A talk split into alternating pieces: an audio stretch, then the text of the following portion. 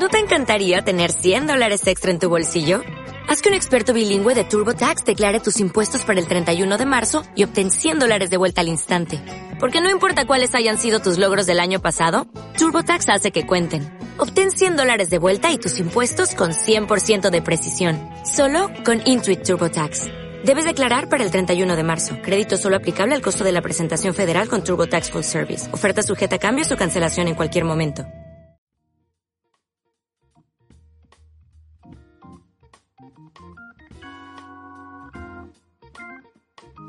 Muy buenas a todos y a todas. Aquí Coqui Jiménez en su primer intento de llevar a cabo un podcast que tenga cierto sentido y no sea un, un delirio absoluto. Eh, quizás ha sido, ha sido una idea fruto de, de, este confinamiento, de este hecho tan histórico y tan increíble de vivir una pandemia y que nos, nos ha dejado casi a cero a músicos de todo el mundo.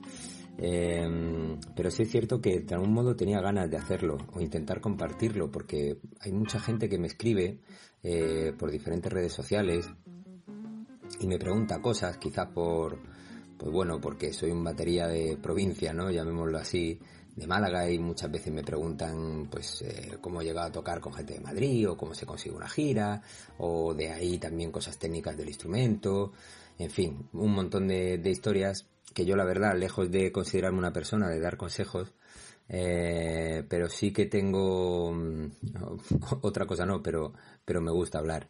Entonces ya que me gusta hablar y, y, me gusta mucho, mucho, mucho compartir con la gente, tengo quizá ese carácter o ese espíritu naif de, de intentar que todo el mundo hablemos y que todo el mundo compartamos cosas, pues, pues me ha dado por hacer esto Mm, pienso que a mí desde luego hay muchos podcasts que escucho que me han ayudado en largos viajes a Madrid conduciendo yo solo, en largos viajes en furgoneta y en largos viajes en, en aviones por, por muchos sitios que he ido.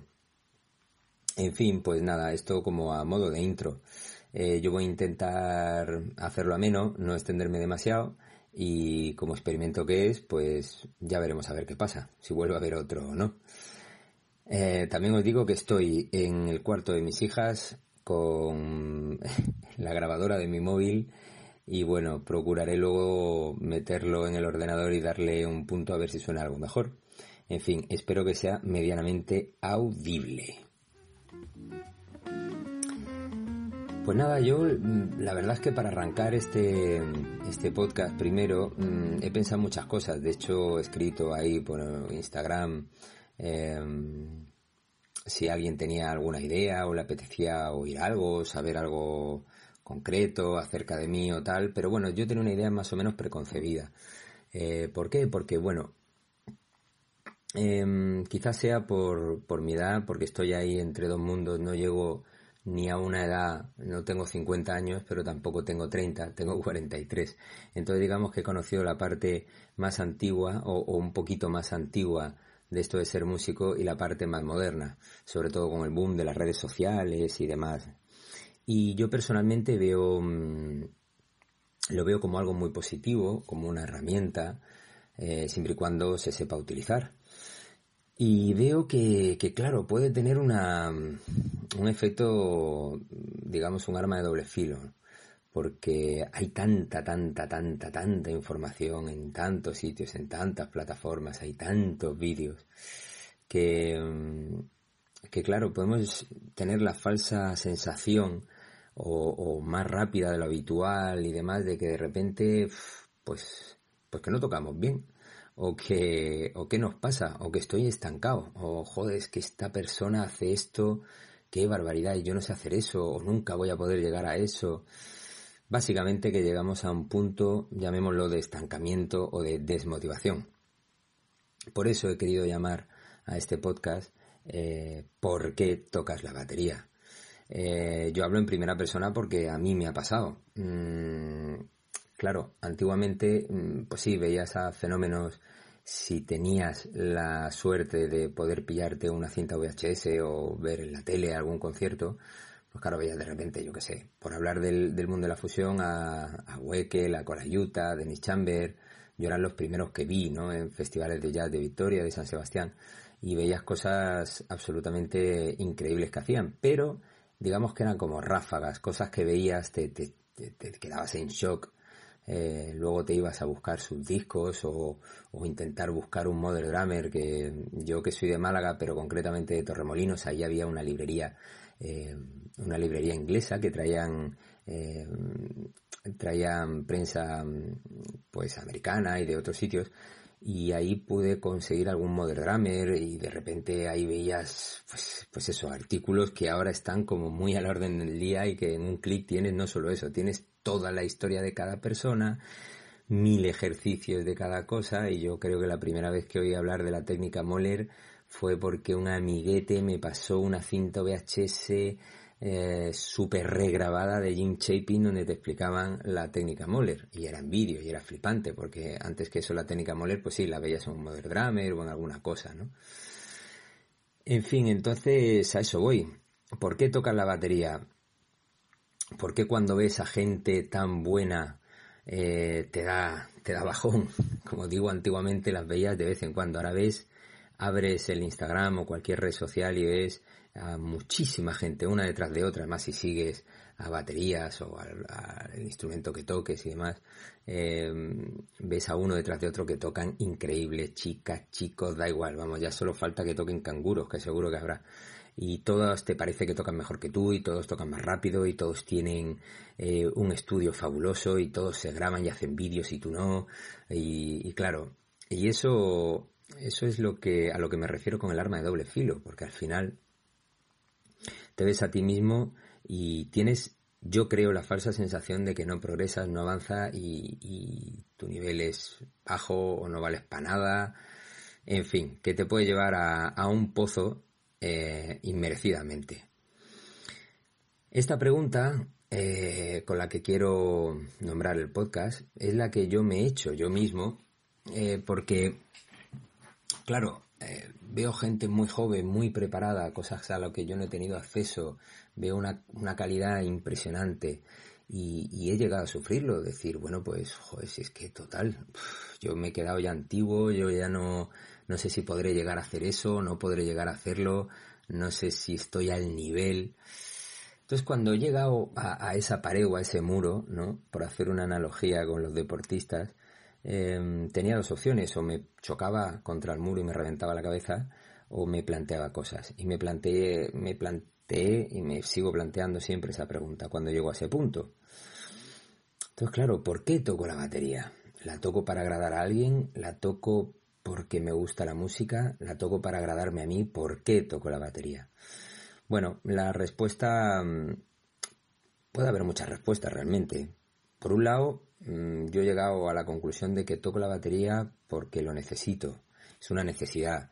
Y esa necesidad viene, viene, viene promovida por un amor a la música eh, brutal. O sea, yo realmente empecé a tocar un, instrumento, llamémoslo, eh, como, como, una vía de escape, eh, porque necesitaba expresar algo. O sea, yo oía la música y yo era como que quería hacer eso, ¿no? Es como si de pequeño, supongo que que, pasará algo de manera similar a alguien que, tiene una facilidad enorme para escribir y le encantaba de pequeño leer y de repente leía muchos libros de lo que fuese y, se ponía a escribir, inventaba historias y es casi como una necesidad. Entonces yo a raíz de, escuchar música desde pequeño, que comencé con el flamenco y luego con mi hermano, eh, también el rock and roll y demás, eh, pues necesitaba algo para poder mm, como traducir esa música en mi cabeza eh, en, poder hacerla yo, ¿no? De algún modo.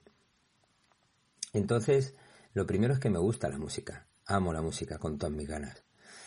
Entonces, claro, a partir de ahí te planteas, pues bueno, mm, empecé a estudiar un instrumento y empecé a usarlo o a, bueno, a usarlo, no, a tocarlo, eh, para poder básicamente hacer música.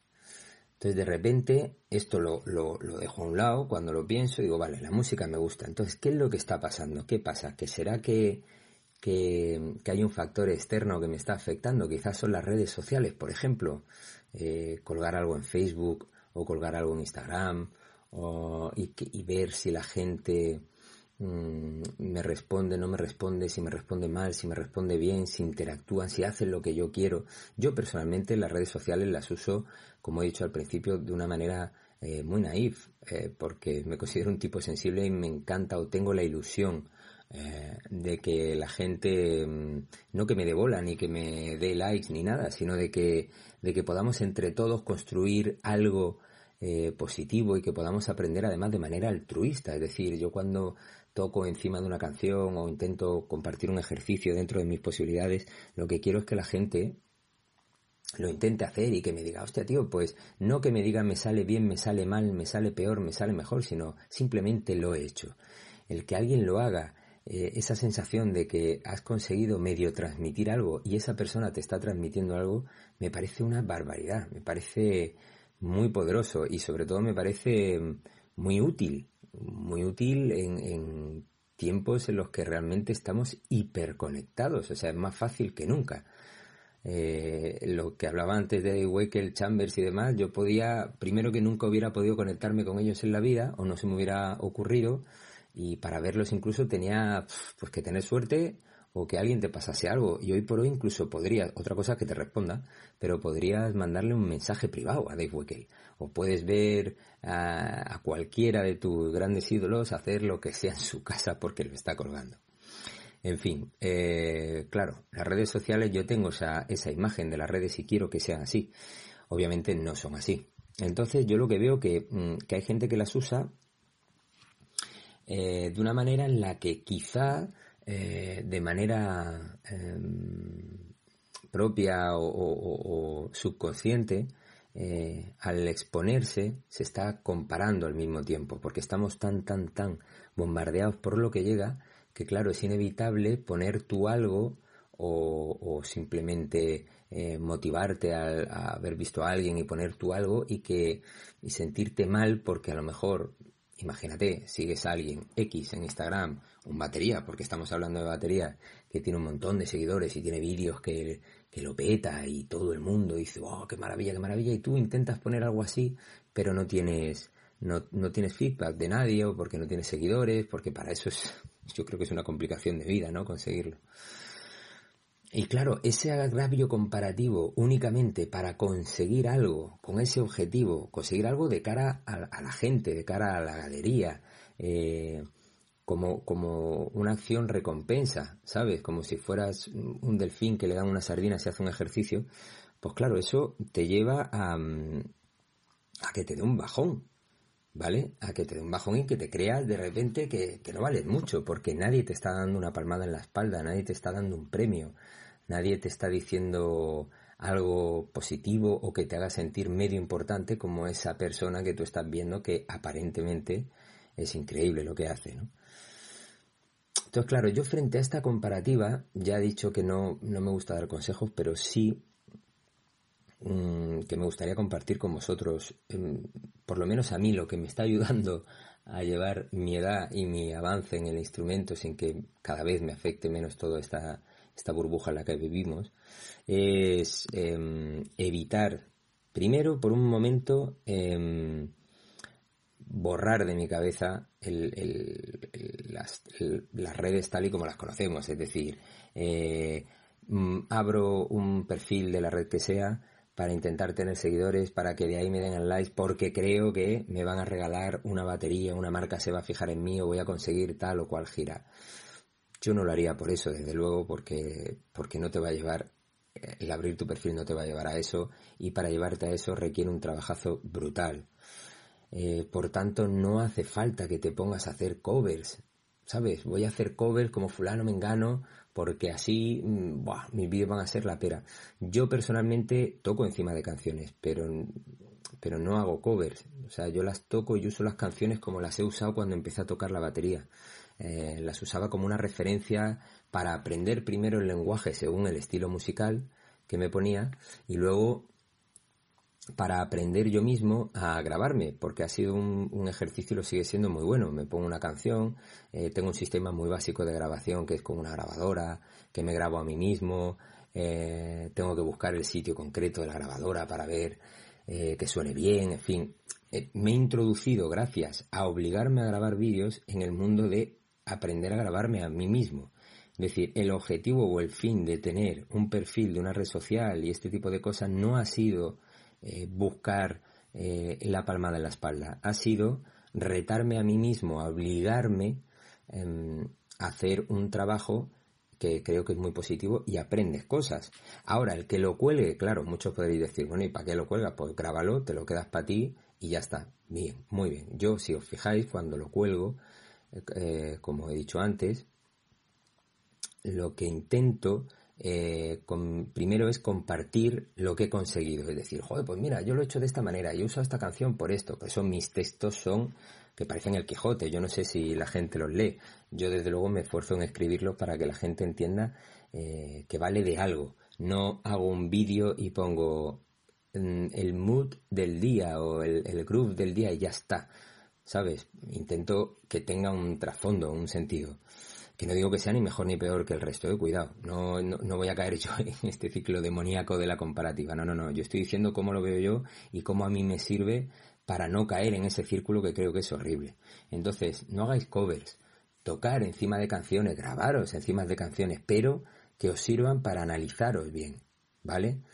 Por eso yo mm, lo que recomendaría antes que grabaros en vídeo, eh, yo empecé mucho antes de grabarme mis primeros vídeos con, con audio, me grababa el audio y me llevo grabando a mí mismo años, solo el audio.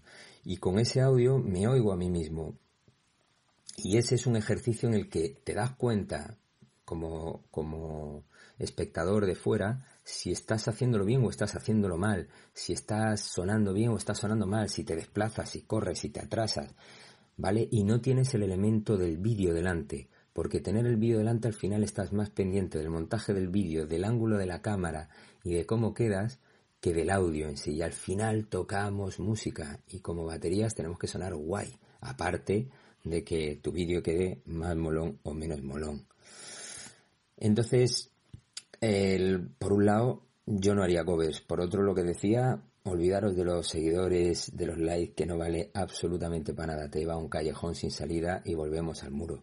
Y por otro lado, eh, no caer en, también en el pozo de, de la técnica por la técnica. Cuidado con lo que voy a decir, ¿eh? Me encanta la técnica, la llevo estudiando toda mi vida a mi nivel, porque por desgracia soy muy mal estudiante. Eh, tengo un montón de métodos, un montón de métodos y no he acabado, por supuesto, ninguno. Quizá porque nunca he tenido un profe o una profe, nunca he tenido una persona que, me supiera guiar y obligarme y dirigirme sobre todo, porque soy un tío que, estoy todo el día con, la lavadora a tope. Entonces me refiero, caer en la técnica simplemente por el hecho de que quieras emular algo que ves. Vuelvo a lo de antes. Gente hiper virtuosa que hace cosas increíbles y ahora todo el mundo en Internet es maestro, cosa que me parece muy bien. Pero claro, te dan pequeños fragmentos de algo, una combinación de algo que tienes que hacer y repetir hasta la saciedad para que te quede increíble. Y ahora cuando te queda increíble, coges, lo cuelgas. Y volvemos al círculo vicioso. ¿Lo cuelgas para qué? Para intentar hacerlo como esa persona y que, y que te den eh, una palmada en la espalda. Pero yo preguntaría más, ¿realmente por qué lo he hecho?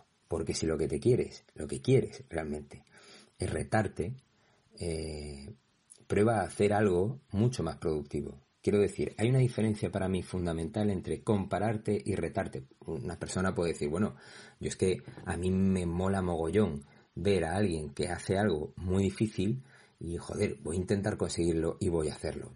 Está bien, ¿vale? Está bien como ejercicio, como gimnasia o, bueno, o a lo mejor tú eres de una manera concreta que te gusta motivarte así. Pero si lo que realmente quieres es algo Ojo, ¿eh? Algo mm, productivo para luego trabajar. Yo me estoy refiriendo a gente que es músico profesional o quiere ser músico profesional o cuya finalidad es em, trabajar en una banda o ser sesionista o grabar discos y demás.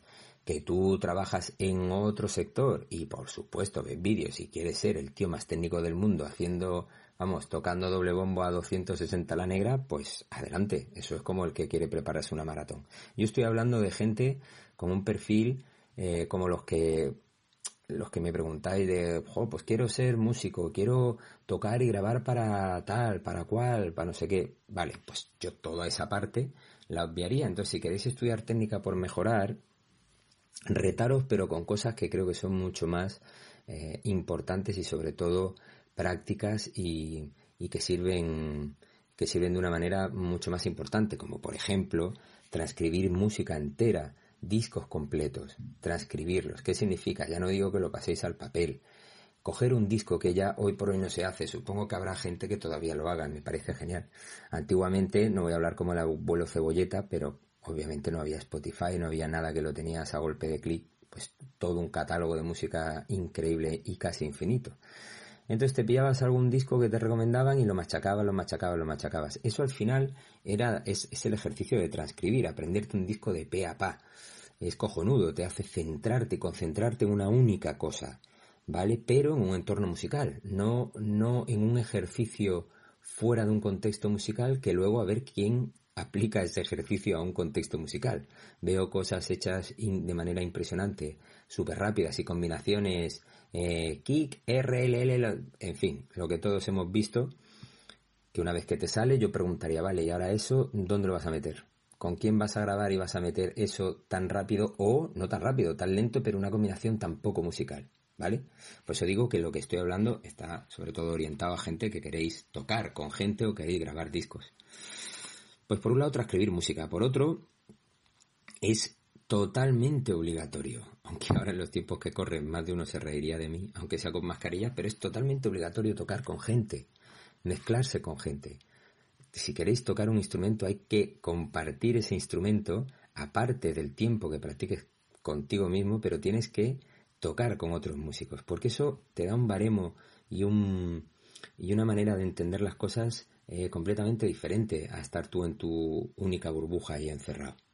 Eh, tocar con músicos que, sean mucho mejor que tú, sobre todo, pues claro, ahí podemos caer en, la pregunta, pero ¿y qué ser mejor que yo? ¿Alguien técnicamente mejor que yo? ¿Alguien, no sé, ¿sabes? Yo, desde mi punto de vista, alguien mejor que yo, desde luego es alguien que tenga más experiencia con, que yo. Aunque técnicamente no sea mejor, pero ya la experiencia me vale eh, muchísimo. Porque la vida del músico, como en cualquier cosa, hay muchos problemas que resolver y alguien con experiencia y que haya pasado por muchas, muchas, muchas movidas, eh, posiblemente va a tener respuestas bastante más interesantes que alguien que, que tenga muchísimo nivel técnico, pero no haya vivido, haya tocado con gente, haya hecho giras y demás. Te puede dar consejos técnicos, tal cual, muy asépticos, pero la experiencia de alguien o de un músico con mucha carrera, te aseguro que es prácticamente impagable. Yo las charlas que he tenido con grandes maestros de la batería en este país, por ejemplo, ya sea Pedro Barceló, eh, con el que tengo la, fortuna de ser amiguete y me ha contado montones de cosas, a, gente como Salvador Niebla, Ángel Celada, eh, gente que nos llevan años y que han vivido esto desde, desde otros tiempos, a mí me parece muy, muy, muy valioso. Entonces, para no enrollarme, tocar con gente también de mucho nivel, que nos dé muchas vueltas.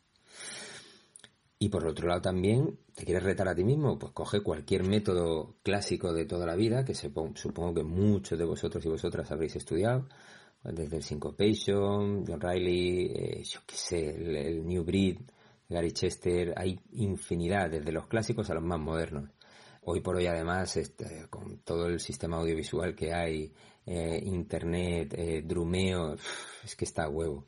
Pero, claro, que no te saquen de lo que creo yo que es la realidad, es decir, plantarte el objetivo de quiero tocar y quiero ser un batería de sesión y de directo, ¿vale? Mucha, mucha, mucha, mucha, mucha información, yo creo que te lleva a un poco de desinformación, salvo que tengas una capacidad increíble de organizar en tu mente mucha información. A veces tener pocas cosas bien usadas, eh, aunque las repitas mucho, pero que te salgan muy bien y que, lo hagas bien bonito, eh, bien te va a merecer eh, un buen trabajo o puedes conseguir buenos trabajos y buenas giras, más que si eres un fenómeno en un montón de cosas, pero luego hay un desorden que no sabes cómo usar todo eso bien, ¿no? Lo de la, potencia sin control no sirve de nada. Yo lo veo un poco así. También quiero dejar claro que cada persona es como es y todos sabemos que pues que tocar un instrumento es una extensión de la personalidad de cada uno, de cada una. Entonces hay gente muy analítica, hay gente que le encanta tocar de manera técnica y retarse y ver esos vídeos de gente que toca a toda leche, aunque por otro lado cultivan la música, posiblemente. Y es posible que yo lo esté viendo desde un punto de vista quizá limitado, no lo sé. Pero en el fondo creo mm, que es muy raro juntar ambos mundos em, de manera muy organizada. Eh, quiero decir, el que es muy técnico, muy, muy técnico y le encantan los retos técnicos, es así, cosa que me parece estupendo. Y supongo que su camino, aún dedicándose a la música, pues será eh, un camino más técnico y más. Eh, y con un sonido concreto, o. en fin. Y otra gente que tocará más simple o mm, que le guste y entienda la música de otra manera y tenga otro camino. En fin, que supongo que que, hay caminos que son muy válidos. Pero el camino que yo veo que te lleva a, a un barranco es el meter la cabeza y no sacarla de, del el reflejo este y el espejo, como, bueno, no sé si espejo o pozo, como lo he dicho antes, de las redes sociales. Alejar lo que podáis, alejar lo que podáis y lo justo, usarlo lo justo, no lo uséis como un medio diario de, de información eh, para aprender un instrumento. Yo creo que hay que, mm, hay que escucharse a sí mismo y, vernos un poquito más desde fuera. Dicho esto, que espero haberme explicado dentro de lo que cabe con cierta con cierta mm, bueno espero haberme explicado bien porque quería sacar una palabra que no me ha salido eh, dejé aparcado antes el tema de que, bueno, pues si te gusta la música, ¿qué puedo hacer con eso? Una vez que, digamos, tengo claro eh, que voy a intentar dedicarme a toda esta movida. Em, siempre se hace la, la pregunta uno de soy un obseso de la música, soy un obseso de la batería, ya sé por dónde tiro, ya sé por dónde tiro, pero quiero ser músico de sesión, quiero tener, quiero dedicarme a esto. Eh, pero claro, me da, me da miedo a dar el salto. ¿Qué puedo hacer? A mí eso me lo pregunta, me lo pregunta mucha gente, porque como yo son baterías que no viven en Madrid o viven en, en pueblos más chiquitos o en zonas más alejadas del centro. Y yo solo les doy una respuesta. Primero tienes que estar muy, muy seguro de, de que te gusta. O sea, de, por eso toda esta charla, llamémoslo charla barra chapa, em, de que te gusta la música, no que te gusta en la imagen que tienes de lo que puede llegar a ser la música. Eh, tanto por las redes sociales como programas, esto iría más a los cantantes, pero bueno, programas como OT y todo este tipo de cosas que yo creo que son un espectáculo televisivo y ya está, pero, pero al mismo tiempo confunden a la gente. Entonces, si tú realmente quieres dedicarte a esto, tienes muy claro que no te vas a hacer millonario ni vas a ganar mucha pasta, porque os aseguro que incluso los músicos que hacen giras más grandes a nivel mundial, mm, aquí a lo mejor puedo pinchar. Y me dirá alguien, pues no, yo conozco a fulano y mengano que se forra en cada cosa que hace. Yo creo y tengo entendido eh, que no, que son como nosotros, no son extraterrestres, cobran, facturan sus bolos o cobran su sueldo de los bolos, eh, siguen tocando en garitos, siguen haciendo cosas y no paran de hacer cosas más grandes o más pequeñas por eso, porque les flipa la música y necesitan tocar música. Entonces, que nos da miedo dar el salto, que si tengo que irme a Madrid, que si no, bueno, yo lo que diría básicamente, y la clave de todo esto es que tengo que prepararme, tengo que estar preparado para lo que venga. Eso es fundamental, queridos amigos y amigas, nos tenemos que preparar. Em, pues todo lo que he estado hablando antes, nos tenemos que preparar técnicamente, nos tenemos que preparar mucho, mucho, mucho, mucho, psicológicamente, porque este programa, este programa, perdona, este programa no, esta profesión no es nada fácil. Eh, y psicológicamente nos vamos a llevar un montón, un montón de palos. Eh, te vas a llevar palos contigo mismo, mm, sobre todo, mucha frustración eh, cuando veas que la cosa no mejora, cuando veas que tienes una época mala, eh, esto es todo mm, montes y valles, como se dice, ¿no? Eh, un día subes y hay más trabajo y otro día no tienes de nada, ni siquiera de los trabajos más pequeños.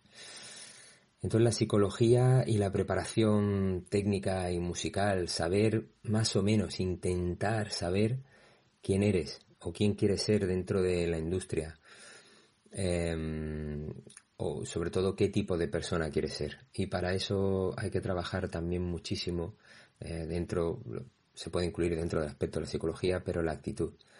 La actitud que tengamos yo creo que tiene que ser positiva siempre. A mí, amigos o compañeros siempre me dicen, joder tío, sueles tener una actitud bastante positiva. Y os aseguro que he pasado épocas muy malas y, a día de hoy todavía paso épocas malas. Em, pero es que sin esa actitud positiva no vamos a ningún lado. O sea, una actitud positiva para con los demás. Si yo puedo ayudar a alguien a hacer algo, si puedo ayudar a que se encuentre mejor, ya sea en una gira, en un estudio de grabación, lo voy a hacer porque eso va a repercutir en que esa persona o esas personas estén, estén bien. Y si están bien, lo que podemos generar musicalmente va a ser mucho más válido y, con un valor mucho más potente que si hay rencillas o, o hay una frialdad de que cada uno llegue y casi como que se meta en su cubículo a trabajar, ¿no? Eh, esto no es una oficina, para mí nunca lo ha sido.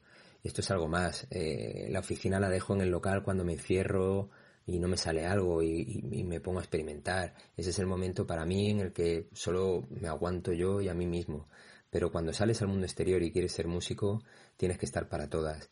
Que hay un día en el que tienes que cargar 14 veces tu instrumento, cárgalo. Que tienes que ayudar al cantante a mover las columnas y bajarlas de su de sus de sus pies de columna, ayúdale, no pienses en plan, pues yo ya he recogido mi batería, son las 2 de la mañana, estoy hasta las narices, que lo recoja él. ¿Sabes? ¿Qué conseguimos con eso? Aunque él haga lo contrario, él o ella, ¿sabes? Eh, yo creo que, que, ayudar a los demás eh, genera una buena onda y crea, digamos, un, una, una bola de, de positivismo que solo te puede llevar a un punto, que es a algo bueno. Así que trabajar bastante la actitud. Y todo esto bombardeará de manera definitiva a esa desmotivación y ese estancamiento que de repente nos entra en periodos cíclicos, porque eso es inevitable, queridos amigos y amigas. En la desmotivación, la frustración, em, el estancamiento, vuelvo a repetir, todo eso te llega eh, porque hay momentos en los que nos perdemos ya sea porque tenemos menos trabajo, ya sea por una situación personal regular, pueden ser muchas cosas, pero por lo que no puede ser es porque nos desmotive mm, cosas tan efímeras y tan superficiales como las redes sociales, comentarios que hagan de ti, eh, em, que pongas algo y alguien te haga una mala crítica y te afecte un montón. Pues simplemente aléjate de eso, ponte a tocar toca más, disfruta más, comparte más y, yo creo que todo irá mejor. Y, tengo un objetivo, hay que plantearse una meta y esa meta solo nos hará mejorar. Es la única manera. Pero metas reales, ya sea voy a grabar mi propio disco, aunque tú creas que, valga para algo o no, eh, ya sea voy a hacer este podcast, aunque valga para algo o no, porque os aseguro que este podcast es una única toma, no me voy a poner a editar, no voy a hacer nada, eh, lo único que haré será meterlo en un secuenciador para normalizar el audio y darle a lo mejor un poquito de, calor, que suene mejor la voz, pero poco más, entonces vayamos a por ello y poco más. Y bueno, llevo un buen rato hablando y no sé si, si lo habréis oído entero. Pero para acabar sí que me gustaría, o como lo tengo pensado, mm, dar como dos, dos pequeños, dos pinceladas, pues es, que a mí la palabra consejo no me gusta. Eh, fíjate que me, que me den consejos me gustan, pero darlos yo no. Entonces, digamos, dos, como dos ideas, ¿no? Digámoslo así. Quedaos con esto. Sobre todo para la gente que empieza, pero igualmente también para los que llevamos más tiempo. Una, un consejo sería acerca del material, eh, la fiebre en dorsal o, la fiebre de tener que tener un material impresionante. Claro, también estamos todo el día, vuelvo a lo mismo, infectados por un montón de información y fulano, mengano, fulana, mengana, que si se ha comprado una batería vintage o tiene el último modelo de esta marca, de este otro y demás. Pues yo os propongo una cosa acerca del material. Buscar el material más puerco y cutre que tengáis ese que habéis dejado arrumbado, que habéis olvidado, la caja más asquerosilla que tengáis, que, que la habéis conservado por, porque, digamos, por una cuestión sentimental, pero que no suena nada bien. coger ese material que tengáis, montadlo entero e intentar hacer que suene bien. Os puede llevar mucho tiempo, puede dar un dolor de cabeza, tenéis que probar muchas, muchas, muchas, muchas cosas, pero intentarlo. Al principio intentar sin cambiar nada, no cambiéis parches tal cual lo tendríais, no cambiéis bordonera, no cambiéis nada, probar a sacarle el máximo provecho y grabaros, ¿vale? Luego cambiar algún elemento, es decir, pues venga, voy a poner un parche nuevo que por lo menos con un parche puede funcionar y empezar a tunearlo un poco, pero no, pero no cambiéis de material, no pongáis, no mezcléis algo muy bueno con algo malo, intentar que todo sea, que todo sea malo y esforzaros tremendamente para que eso suene medio bien. Yo creo que es un ejercicio mm, muy interesante y que saca lo mejor de nosotros, sobre todo un entrenamiento auditivo para, mm, para intentar imaginar un sonido, ¿vale? Que podéis usar de referencia eh, música, una canción concreta o yo qué sé, el vídeo de alguien que ha tocado una bate que os mola, una caja, un sonido de caja, intentar acercarlo a eso partiendo de un material muy chungo. Ya, ya, me diréis y veréis qué sorpresa cuando de repente, al cabo de mucho tiempo, eh, creáis que lo tenéis cerca y luego podéis volver a coger vuestro material de primera calidad entonces todo suena diferente y es mucho más sencillo eh, llegar a donde has llegado con cosas con cosas que molan. Yo sé que suena obvio y, posiblemente muchos lo, habréis hecho, pero bueno, es una idea que yo a día de hoy todavía la sigo haciendo, uno de esos retos que hablábamos antes. Y el otro, por último, antes de despedirme o despedirnos de esta soledad en la que me hallo inmerso ahora mismo, oyéndome a mí mismo, que es muy cansino. Em, esto que dice todo el mundo, pero que es fundamental, lo he dicho antes, pero vuelvo a decirlo, grabaros, pero grabaros solo el audio. Que tenéis una grabadora, una grabadora. Que tenéis un móvil, bueno, sonará bastante peor.